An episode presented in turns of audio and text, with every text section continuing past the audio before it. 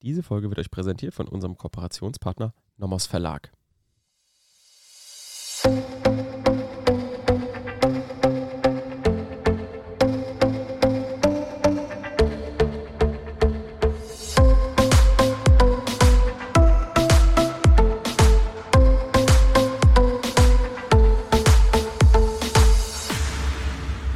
Willkommen zu einer neuen Folge Kurz erklärt. Heute unterwegs im Strafrecht. Wir sind Theresa und Basti, jeden Mittwoch erklären wir euch gemeinsam Strafrecht. Ich bin hier wissenschaftlicher Mitarbeiter an der Uni, also für die Theorie zuständig.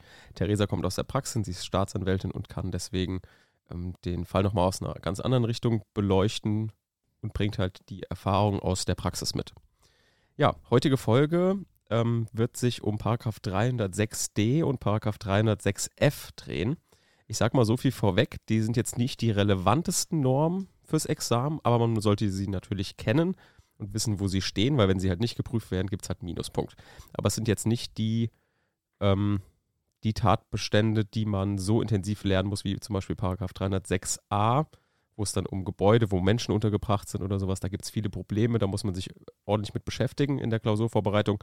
Bei 306d, sage ich mal, wenn man Fahrlässigkeit eh beherrscht, dann ist die fahrlässige Brandstiftung auch nicht mehr das Problem, genauso wie Paragraph 306f, den wir uns heute auch angucken werden, die Herbeiführung einer Brandgefahr. Vielleicht nochmal so viel vorweg am Anfang. Wir werden jetzt nicht viel Fahrlässigkeit machen. Ne? Da gibt es extra Folgen zu von vor ungefähr einem Jahr. Wenn ihr da irgendwie Probleme habt, euch das nochmal anhören wollt, ähm, gerne dann diese Folgen anhören, weil ansonsten wird diese Folge sich nur um Fahrlässigkeit drehen und nicht um die Brandstiftung und wir befinden uns zurzeit eben in der Brandstiftung. Ja, was haben wir nochmal letzte Folge gemacht? Letzte Folge haben wir uns Paragraph 306c angeguckt, also die Brandstiftung mit Todesfolge. Ähm, haben auch dieses Problem mit den Selbstgefährdern gesprochen, ne? also wenn jetzt der Feuerwehrmann ins Haus reinrennt und dabei zu Tode kommt, was dann passiert. Also oder so, wir unsere Haustiere Oder wir retten. unsere Haustiere retten, genau. Ähm, was, was da, was das für Auswirkungen hat auf den, auf Paragraph 306c. Und das war es auch soweit aus der letzten Folge. Da brauchen wir jetzt nicht mehr so viel wiederholen. Wir haben uns dann noch den Unmittelbarkeitszusammenhang angeschaut, nochmal ein bisschen intensiver und dann auch nochmal auf ähm, Raub mit Todesfolge und Körperverletzung mit Todesfolge verwiesen. Wer dazu nochmal gern was nachholen möchte, in der letzten Folge. Heutige Folge, wie gesagt, Paragraph 306d und 306f. Wir fangen jetzt mit Paragraph 306d an. Das ist die fahrlässige Brandstiftung. Und da würde ich jetzt vorab einfach mal Theresa bitten, lese uns doch einmal den Paragraphen vor, dass wir alle wissen, um was es da sich genau dreht, Absatz 1 und Absatz 2, weil ich gebe mal so viel als Tipp vorweg. Wenn wir Paragraph 306d in der Klausur haben, immer den Paragraphen nochmal lesen. Warum, werden wir jetzt sehen. Genau, und Überschrift ist schon mal Programm. Fahrlässige Brandstiftung. 306d Absatz 1. Wer in den Fällen des Paragraph 306 Absatz 1 oder des 306a Absatz 1 fahrlässig handelt oder in den Fällen des Paragraph 306a Absatz 2 die Gefahr fahrlässig verursacht, wird mit Freiheitsstrafe bis zu fünf Jahren oder mit Geldstrafe bestraft. Und der Absatz 2, wer in den Fällen des 306a Absatz 2 fahrlässig handelt und die Gefahr fahrlässig verursacht, wird mit Freiheitsstrafe bis zu drei Jahren oder mit Geldstrafe bestraft. Genau. Also ihr seht schon, da sind wieder viele Paragraphen drin und viel Bezug auf irgendwelche Absätze und Paragraphen, die sich davor befinden. Ne? Also Absatz 1 unterscheidet einmal in das fahrlässige Inbrandsetzen oder Zerstören von fremden Gegenständen, also im Sinne von Paragraph 306 Absatz 1 oder Paragraph 306a Absatz 1 und zum anderen die vorsätzliche Tathandlung mit der fahrlässigen Verursachung einer konkreten Gesundheitsgefahr für eine andere Person im Sinne von Paragraph 306a Absatz 2.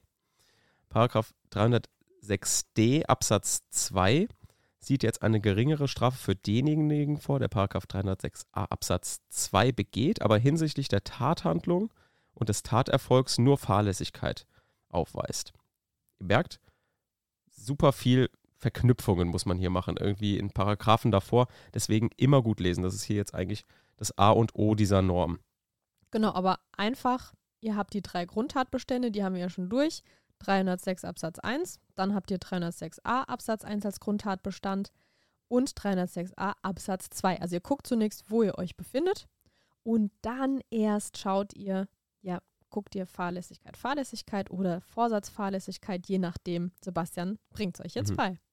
Genau. Und ich würde dich einfach mal fragen, wir haben jetzt diese Norm gelesen. Diese Norm hat nach der Reform 1998 ultra viel Kritik bekommen. Also das ist wohl die kritischste Norm in der Literatur aus diesen gesamten Brandstiftungsdelikten. Kannst du dir vorstellen, warum? Hm, zum einen, weil es tatsächlich, wenn man es jetzt durchliest, ein bisschen verwirrend geschrieben ist, weil auf einmal jetzt ähm, bei 306 Absatz 1 und 306 Absatz 1 als Grundtatbestand diese Fahrlässigkeit drin steht, aber dann auch im nächsten Halbsatz mit reingewurstet tatsächlich die äh, Vorsatz-Fahrlässigkeitskombi, dass es nicht so schön und scharf getrennt ist. Mhm. Das könnte ich mir jetzt vorstellen, dass es nicht so gut. Ja, ist auch auf jeden. Fall Teil der Kritik, dass da irgendwie viel ineinander geworfen wurde in diesen Paragraphen. Aber am besten, finde ich, sieht man das, und das ist auch die, der hauptsächliche Kritikpunkt, zwischen Absatz 1 und Absatz 2, und zwar das Strafmaß. Absatz 1 hat ja das Strafmaß bis zu fünf Jahren Freiheitsstrafe. Und Absatz 2 hat das Höchststrafmaß mit bis zu drei Jahren Freiheitsstrafe. Jetzt ist aber in Absatz 1 bestraft, dass zum Beispiel das Inbrandsetzen oder Zerstören von fremden Gegenständen wird mit einer sehr hohen Strafe bestraft. Und in Absatz 2 wird derjenige bestraft, der eine Gesundheitsgefährdung begeht, also der noch Menschen in Gefahr bringt. Das nur bis zu drei Und das Jahren. nur bis zu drei mhm. Jahren. Das kann man sich nicht erklären. Warum plötzlich das, das Rechtsgut Leben weniger wert ist als das Rechtsgut Eigentum. Macht keinen Sinn. Und deswegen gibt es hier ganz viele verschiedene Lösungsansätze, weil man versucht hat, dieses offensichtliche Redaktionsversehen des Gesetzgebers auszumerzen. Da gibt es zum Beispiel eine Lösung auf Tatbestandsebene. Da wird, äh, werden jetzt irgendwie die Tatobjekte angefangen zu beschränken in 306d. Dann gibt es eine Lösung über die Rechtsfolgenseite. Das heißt, es wird einfach ein anderer Strafrahmen angenommen. Dann gibt es ähm, eine Lösung auf Konkurrenzebene, indem man so eine Tateinheit konstruiert in bestimmten Fällen. Das ist alles für die Klausur nicht relevant. Ich will euch nur dafür, ähm, dafür anspitzen, dass ihr da genau drauf achtet und seht, aha, Absatz 2, Rechtsgut Leben ist gefährdet und dennoch ist irgendwie das Strafmaß geringer als im, beim Rechtsgut Eigentum in Absatz 1. Das ist einfach eine Kritik, die man sich vor Augen führen muss. Für eure Klausur ist es jetzt nicht relevant. Ihr geht natürlich nach dem Gesetz. Man kann ja nicht einfach sagen, ähm, ja, das ist ein Redaktionsversehen, wir machen das jetzt anders. Gesetz ist Gesetz, das musst du halt ändern. Du kannst jetzt nicht einfach entgegen des Gesetzes irgendwie sowohl in der Klausur als auch als Richter vorgehen. Ne? Das geht einfach nicht. Genau, das ist auf jeden Fall ein großer Kritikpunkt von Paragraph 306d. Jetzt haben wir aber natürlich auch noch einen Fall mitgebracht, dass ihr mal so ein bisschen Gefühl dafür bekommt, ja, was ist denn jetzt eine fahrlässige Brandstiftung? Und den kann jetzt Theresa gerne einmal vorlesen. Genau, und zwar Anforderung an Sorgfaltspflicht bei Kerzenaufstellung. Oh, Kerzenaufstellung, das kennt, glaube ich, jeder noch von Weihnachten, vom Adventskranz, wenn man diese Flamme unbeaufsichtigt brennen lässt. Aber hier auch ein Fall zur fahrlässigen Brandstiftung durch unvorsichtigen Umgang mit den Kerzen. Und zwar, es waren zwei Jugendliche auf einer kleinen Saufi-Tour durch verschiedene Lokale. Und dann kamen sie auf die ganz tolle Idee, zu einem unbewohnten Wochenendhaus zu gehen und dort dann weiter zu feiern. Die drangen dann beide durch ein eingeschlagenes Fenster in das Haus ein. Und weil sie es anscheinend ein bisschen heimelig haben wollten, haben sie im Wohnzimmer eine oder mehrere Kerzen angezündet. Dann in ihrer Partylaune sind sie wieder aus dem Wohnzimmer in das Obergeschoss gegangen, um sich dann ein bisschen umzuschauen kehrten nach ungefähr 15 Minuten wieder runter ins Wohnzimmer zurück und sahen dann, dass der auf dem Boden liegende Teppich schon stark brannte und die Flammen schon circa zwei Meter hoch schlugen. Ha, und was machen die zwei in ihrem Zustand? Na, die denken, löschen ist sinnlos und hauen einfach ab. Mhm. Ja, sehr gut. Bevor wir jetzt hier ein bisschen auf die Lösung eingehen, beziehungsweise es geht uns einfach nur darum, dass ihr mal seht, wie so ein Fall aussehen kann. Nochmal vielleicht das, was Kommentare jetzt zu den Tatbestandsmerkmalen sagen. Und zwar sagt er zum Beispiel, Kindhäuser, Absatz 1, Alternative 1 und Alternative 2 umfassen das fahrlässige Inbrandsetzen oder teilweise Zerstören eines fremden Tatobjekts des Paragraph 306 Absatz 1 oder des Paragraph 306a Absatz 1. Für einen dieser Erfolge muss der Täter ursächlich geworden sein. Mhm. Ausreichend ist dabei, wenn durch die Tathandlung weitere der in 306 Absatz 1 und 306a Absatz 1 genannten Gegenstände in Brand geraten, eine Vergrößerung des Brandes genügt nicht. Wegen der Ausweitung der Tatobjekte ist nunmehr auch eine fahrlässige Sachbeschädigung im Straßenverkehr vorstellbar, etwa bei Verkehrsunfällen auftretenden Bränden oder im Kfz-Betrieb, wenn ein Monteur bei Schweißarbeiten ein Pkw fahrlässig in Brand setzt. Handeln zwei Personen zugleich pflichtwidrig und ist nicht feststellbar, wer von beiden in Brand bewirkte, so ist in dubio pro reo keiner von beiden wegen aktivem Tun zu bestrafen. Wäre jetzt ein bisschen unser Fall, ne? Also, Zwei Personen wirken irgendwie zusammen. Genau, das habe ich nicht erwähnt, aber tatsächlich kann man nicht mehr feststellen, welcher von den beiden diese Kerze aufgestellt und angezündet hat. Genau. Also man kann von einem aktiven Tun in dem Fall dann nicht ausgehen. Aber natürlich ist der Fall jetzt ein bisschen spezieller, denn er spricht von einem Unterlassen. Es geht hier um wirklich um ein Unterlassen. Die Tatbestandserfüllung ist auch durch ein Unterlassen möglich, nämlich dann, wenn ein zur Brandbekämpfung oder Brandverhütung verpflichteter Garant in pflichtwidriger Weise Brandverhütungsmaßnahmen nicht getroffen hat. So trifft ein betrieblichen Sicherheitsingenieur die Pflicht, zur Selbstentzündung neigende Erzeugnisse zu kontrollieren. Ebenso kommt ein garantpflichtiges Unterlassen bei einem Schornsteinfeger in Betracht, der den feuerpolizeiwidrigen Zustand eines Baus nicht beanstandet. Das nur mal als Beispiele, was, was auch ein Unterlassen sein kann. In unserem Fall, und Theresa, da darfst du jetzt ähm, ein bisschen aus der Entscheidung zitieren. Wie war das in unserem Fall? Also ich kann erstmal, um so ein kleines Gefühl zu wecken, sagen, wie sich das Amtsgericht hier entschieden hat. Und danach können wir gucken, hm, war das denn so fehlerfrei? Und zwar hat das Amtsgericht eine fahrlässige Brandstiftung verneint, weil es nicht aufklären konnte, ob eine oder mehrere Kerzen angezündet worden sind und wer von den beiden das getan hat.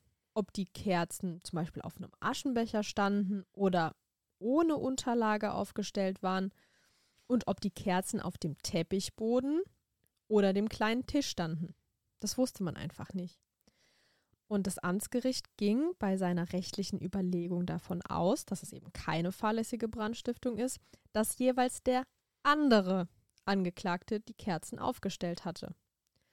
Es verneinte eine Verantwortlichkeit bei der Angeklagten, weil derjenige, der die Kerzen nicht aufgestellt hatte, auch nicht verpflichtet gewesen sei, deren Festigkeit zu überprüfen. Also man ist quasi beim Amtsgericht davon ausgegangen, in dubio pro reo, jeweils der andere hat diese Kerze angezündet und hätte dann eben diese Pflicht hm. gehabt, auch die offene Flamme zu beaufsichtigen.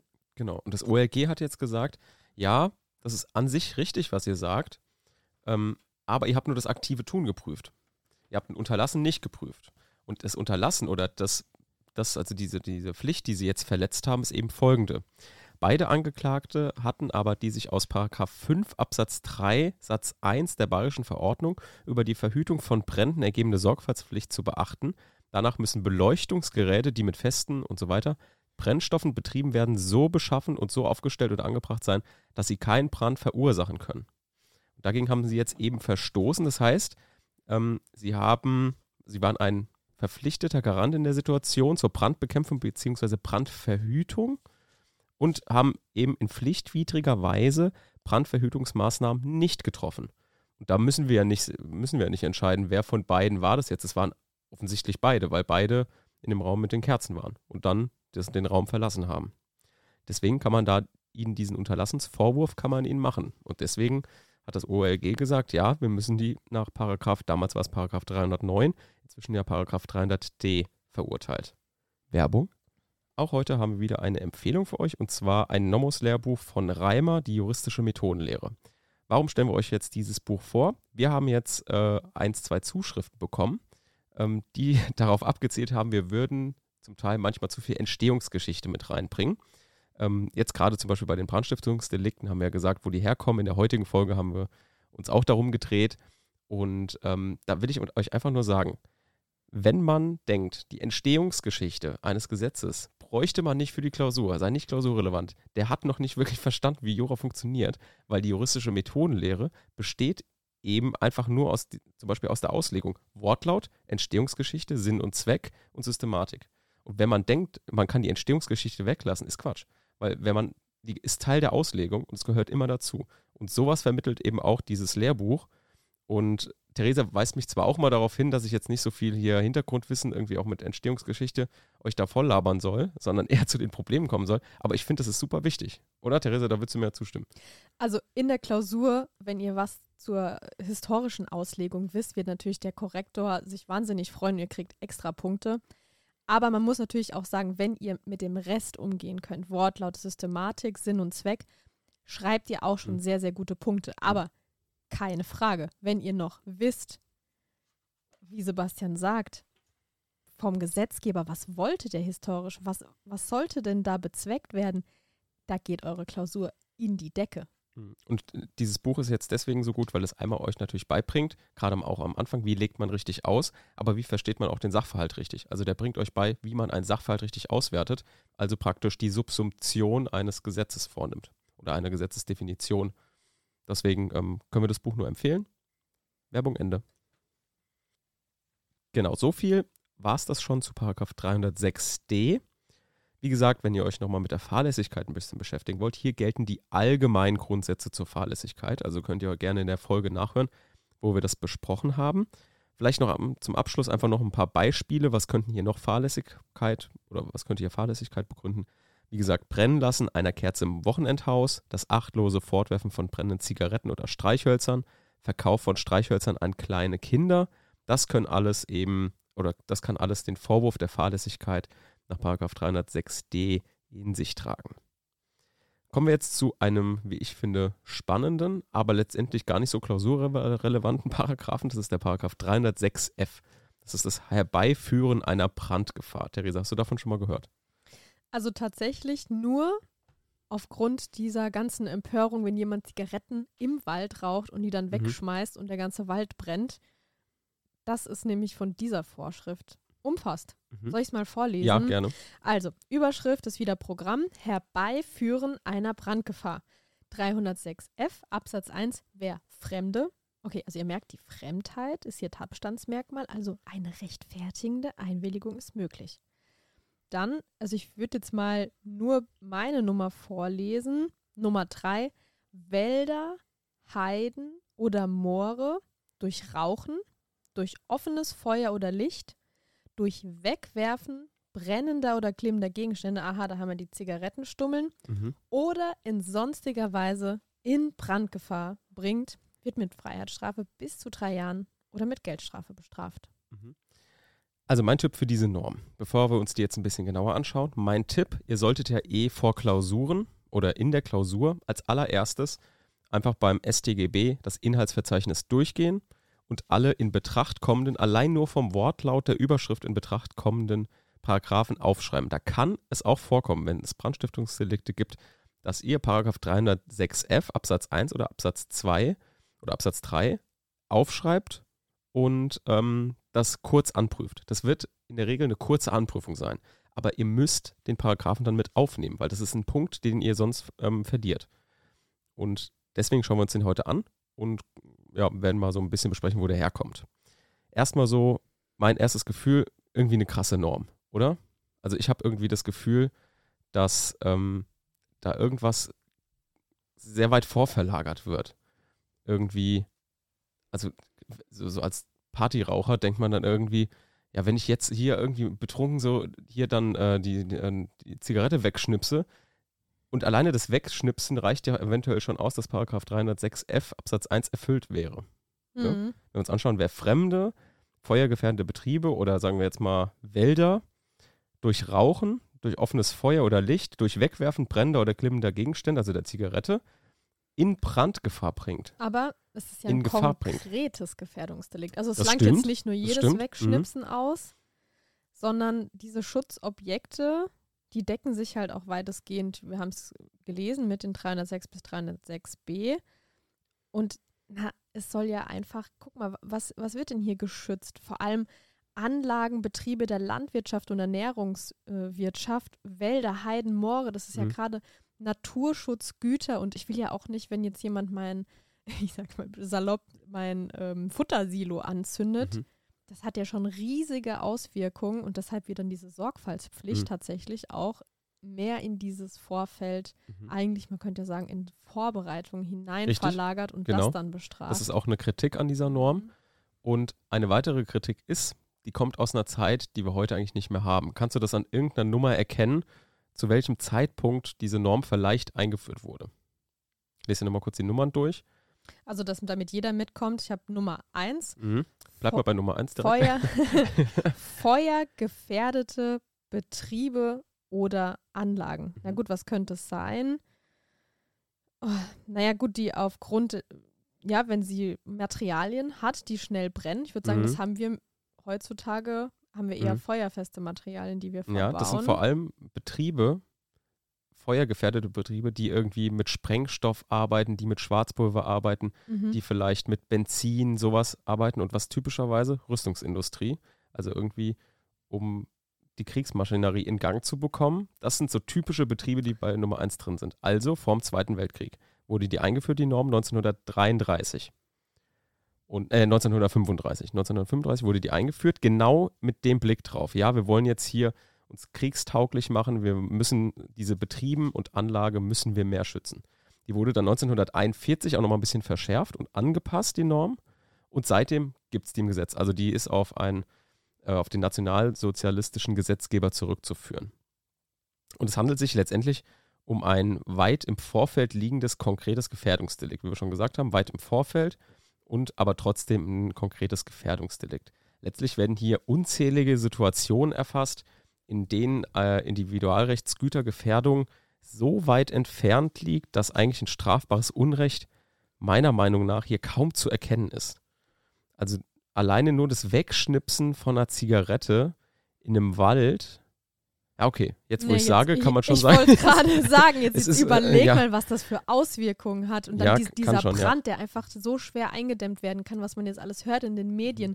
Es sterben dann Rettungskräfte, Mm, ja, ja. Die, ganzen Tiere, Bäume, Pflanzen. Das ist ja Wahnsinn. Man kriegt es Tage, Wochenlang nicht unter Kontrolle. Gehen wir aber mal weg von dem Wald jetzt. Ähm, weil gerade Wald natürlich auch äh, sehr leicht brennt und so weiter. Aber wenn ich jetzt in der Nähe von irgendeiner Anlage bin, ein feuergefährdeter Betrieb und ich nur mal so irgendwas Glimmendes irgendwie so wegschnipse oder so, das ist doch, das ist doch einfach eine Ordnungswidrigkeit. Das ist doch keine Straftat, die mit bis zu drei Jahren Haft bestraft werden sollte. Oder? Sehe ich das falsch? Naja, du sollst halt kein klimmendes Objekt Ja, ist schon so an der. Tankstelle. Also Das ist so ein Streichholz. da muss Nee. ich ganz klar sagen, habe ich Ja, eine okay. andere Rechtsauffassung. Ja, das irgendwie, ja. Okay. Also ich, für mich ist das irgendwie eine Ordnungswidrigkeit. Jedenfalls viele, die man sich darunter vorstellen kann. Ja, Natürlich gut. manche nicht, logisch, aber Man muss ja auch sagen, es gibt ja noch den subjektiven Tatbestand. Der grenzt das Ganze ja auch nochmal ein. Es wird ja Vorsatz vorausgesetzt. Also bedingter Vorsatz reicht aus. Aber das muss ich in der Praxis ja auch nachweisen und da spielt dann die ganze Musik. Wenn du jetzt sagst, oh, mir geht das zu weit, nur diese Tathandlung, allein dieses Wegschnipsen der klimmenden Zigarette, aber du machst dir dabei zum Beispiel überhaupt gar keine Gedanken Mhm. dabei, dann bist du ja quasi, wenn du jetzt sagst, oh mein Gott, und bis zu drei Jahren Freiheitsstrafe, aus diesem hohen Strafmaß ja Mhm. eigentlich mal raus. ja. Und auch wenn meine Ansicht jetzt, sage ich mal, herrschende Meinung wäre, ähm, hat der Gesetzgeber dennoch Absatz 2 und Absatz 3 eingeführt, wo jetzt auch ähm, konkret Menschen das Schutzgut sind und bedeutende Sachwerte. Das heißt, wenn man meiner Ansicht nach folgt und sagt, das ist eine wirklich eine Vorverlagerung von äh, irgendwelchen Taten, die überhaupt gar keinen Unrechtsgehalt haben und eher eine Ordnungswidrigkeit sind, da gibt es jetzt auch Absatz 2 und Absatz 3. Dann lese ich mal Absatz 2 vor. Also ebenso wird bestraft, heißt Freiheitsstrafe bis zu drei Jahren oder mit Geldstrafe, wer eine in Absatz 1, Nummer 1 bis 4 bezeichnete Sache in Brandgefahr bringt und dadurch Leib oder Leben eines anderen Menschen oder fremde Sachen von bedeutendem Wert gefährdet. Und Absatz 3, da haben wir jetzt auf einmal Fahrlässigkeit mit dabei. Wer nämlich in den Fällen des Absatz 1 fahrlässig handelt oder in den Fällen des Absatz 2 die Gefahr fahrlässig verursacht wird mit Freiheitsstrafe bis zu einem Jahr oder mit Geldstrafe bestraft. Ne? Das ist das, was ich gesagt habe. Man guckt ja auch auf den subjektiven Tatbestand und das Mhm. wird dann nochmal von der Strafe ein bisschen eingedämmt. Genau. das war's soweit zum Paragraph 306f. Wenn ihr nochmal die Definition hören wollt, die haben wir alle schon in Paragraph 306 besprochen. Also zum Beispiel Wälder, Heiden, Moore, den ganzen Kram haben wir da schon besprochen. Also wer das nochmal nachhören will, gerne da. Ansonsten hören wir uns im Strafrecht in der nächsten Woche wieder. Und zwar werden wir uns da so ein klassisches Problem aus der Brandstiftung anschauen. Und zwar das Problem der gemischt genutzten Gebäude. Endlich. Ich habe Sebastian lange genug Ja. gene- genervt, dass wir jetzt Probleme machen müssen. Und jetzt widmen wir uns genauso, wie es die Probleme auch brauchen. Die kriegen Raum, Ja. die kriegen eine extra Folge. Historischer Hintergrund ist auch wichtig. Dass man die Norm versteht, das ist auch sehr wichtig. Absolut. Aber wir brauchen auch für die Ja, ich verliere mich Klausur- dann da manchmal, indem, ich dann äh, ja, Jedenfalls, zu viel Hintergrundwissen jetzt irgendwie vermitteln bewogen, will. endlich Hm? mal ein Problem. Genau. Nächste Folge, also kurz und knackig, ein Problem, gemischt genutzte Gebäude. Was ist da das Problem? Ähm, wo ist das zu verorten? Wie wird es in der Klausur gelöst? Was gibt es da für Meinungen? Dazu Wahnsinnig wichtig. nächste Woche. Kommt immer, kommt immer. genau. Wir sehen uns. Bis dahin. Ciao. Tschüss.